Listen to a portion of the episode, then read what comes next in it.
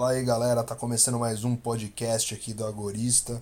Bom, esse vídeo aqui vai abordar algumas colocações feitas pelo Lysander Spooner em sua obra Sem Traição ou do título em inglês No Treason.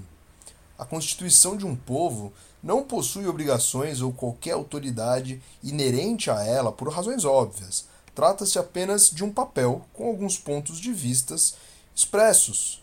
A única validade possível, logicamente, seria aquela conferida a contratos entre indivíduos como forma de se acordar condições, regras ou de se assegurar a troca de bens ou serviços.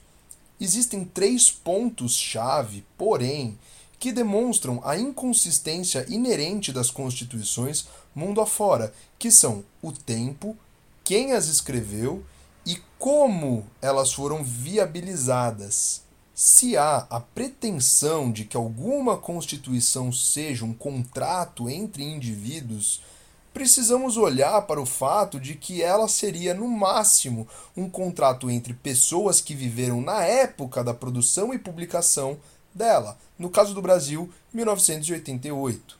É também questionável a participação real dos indivíduos na elaboração dela pessoas sem a idade legal, entre aspas, estipulada pelo Estado arbitrariamente, por exemplo, não poderiam participar e, dependendo do caso, milhares de outros indivíduos também não tiveram voz ativa na elaboração dessa Constituição.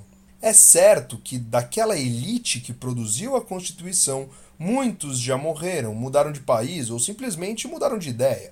E tantas outras, um número incontável, nasceu sob a imposição dela.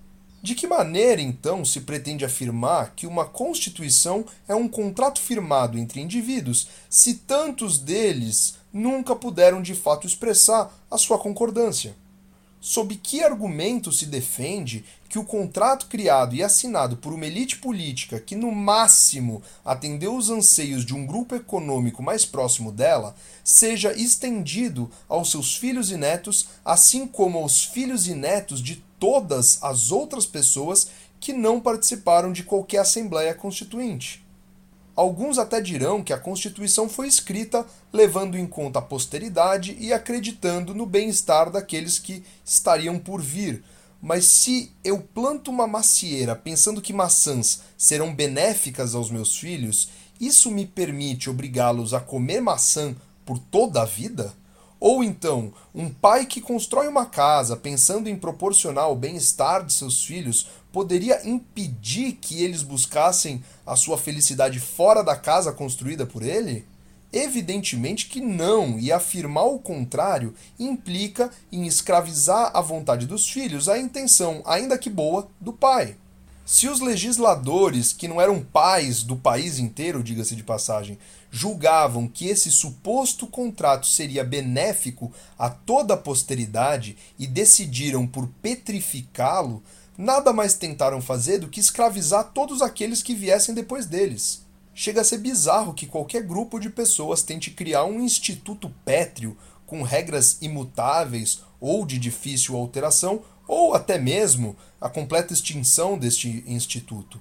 Uma associação ou empresa, por exemplo, só pode ser perpetuada com a admissão voluntária de novos membros, do contrário, ela deixa de existir. Logicamente, as mesmas regras deveriam valer para qualquer tipo de contrato ou sociedade. E por que seria diferente com a constituição de um país? Há, porém, o terceiro ponto que fecha essa equação. A perpetuação desse suposto contrato não seria possível sem o instituto do voto e muito menos sem a expoliação tributária, os impostos. O voto é um mecanismo pelo qual se delega poder ou voz a alguém para que te represente. É uma espécie de procuração. E é possível se o que está sendo delegado só diz respeito a quem delega. Por exemplo, se eu permito que um terceiro entre na minha casa e plante uma macieira para mim, tudo certo, a casa é minha. Eu posso delegar essa atividade a outra pessoa da minha escolha. Essa atividade não interfere diretamente ou indiretamente na vida de ninguém, só diz respeito à minha propriedade, a minha casa e a vontade daquela pessoa que concordou em entrar na minha casa e plantar essa macieira. Mas como é possível que você delegue a alguém um poder que você não tem? Como, por exemplo, obrigar que o seu vizinho financie o sistema de saúde local ou a corporação policial, de bombeiros, etc. e tal? A resposta é que o Instituto do Voto não passa de uma alternativa ao revólver e ao cabresto. Extinguiu-se apenas a disputa na bala e instituíram a imposição majoritária, que não deixa de ser uma outra forma de autoritarismo. Então o seu vizinho pode te obrigar a pagar o que ele quiser desde que ele esteja do lado certo da votação, ao invés de ter que pôr um revólver na sua cabeça, o que seria muito mais visível. Além de tudo, o voto secreto torna os votantes inimputáveis dos crimes que os seus representantes cometem. Basta ir à urna, votar no candidato mais sem escrúpulos e esperar que ele pratique todas as atrocidades imagináveis para o seu próprio bem. Resumindo, passaram uma maquiagem bonitinha de civilidade no roubo, no sequestro, no estelionato, na servidão e chamaram isso de sufrágio universal, democracia, progresso e por aí vão tantos nomes pseudo-fofinhos e da forma mais covarde possível, é importante que se diga. Segundo ponto, a cobrança de impostos, ou como eu prefiro chamar o roubo institucionalizado, deve existir para que esse mecanismo todo funcione. O pagamento de impostos, sendo compulsório, evidencia a distância que a Constituição estaria de ser amplamente aceita. É aquela velha máxima: coisas boas dispensam obrigatoriedade. Se esse fosse o caso da Constituição, ela estaria muito mais para o Uber do que ela está para o SUS. Mas visto que é preciso que essa Constituição se imponha para que ela siga existindo, aqueles que a defendem, majoritariamente são os políticos que se escondem atrás dela, devem usar de todos os mecanismos para fazê-la vigorar. Como a gente bem sabe, sem recursos nada é possível, nada é viável. Portanto, fica evidente que ao Estado seria um risco enorme depender da voluntariedade no pagamento de impostos.